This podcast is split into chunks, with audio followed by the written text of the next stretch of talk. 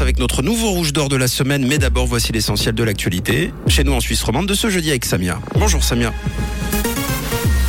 Bonjour Mathieu, bonjour à tous. En cas de pénurie de gaz, ce sera 20 degrés pas plus.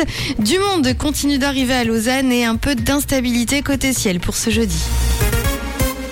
Venait à manquer, la température pourrait être plafonnée en Suisse. Plafonnement à 20 degrés. Décision hier du Conseil fédéral. Tous les consommateurs, y compris les ménages, seraient concernés ici.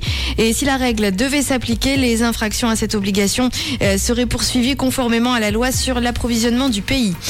Lausanne se rapproche des 150 000 habitants. La croissance démographique continue dans la capitale vaudoise qui recense désormais 149 000 habitants précisément selon le service du contrôle des habitants de Lausanne. Le mondial de foot, ça commence dimanche, mais la ruée sur les paris sportifs a débuté à Genève. Une campagne de prévention a d'ailleurs été lancée pour sensibiliser le public et notamment les plus jeunes. Pour ordre d'idée, la consultation spécialisée des hôpitaux universitaires de Genève, qui traite notamment des addictions sans substance, a enregistré une augmentation de 30% du nombre de parieurs sportifs reçus ces deux dernières années.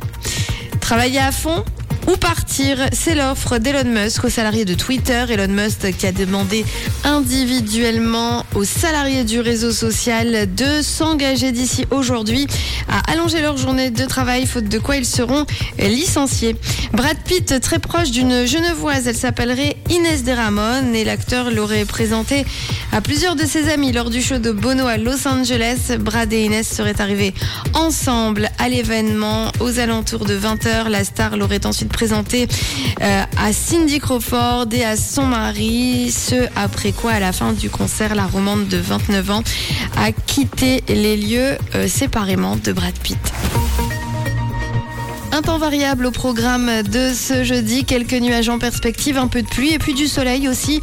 En toile de fond, les températures 14 degrés à Vevey et à Yverdon, 15 degrés au maximum à Lausanne, à Carouge, à Genève ou encore à Nyon. Très belle journée à tous sur Rouge. C'était la météo, c'est rouge.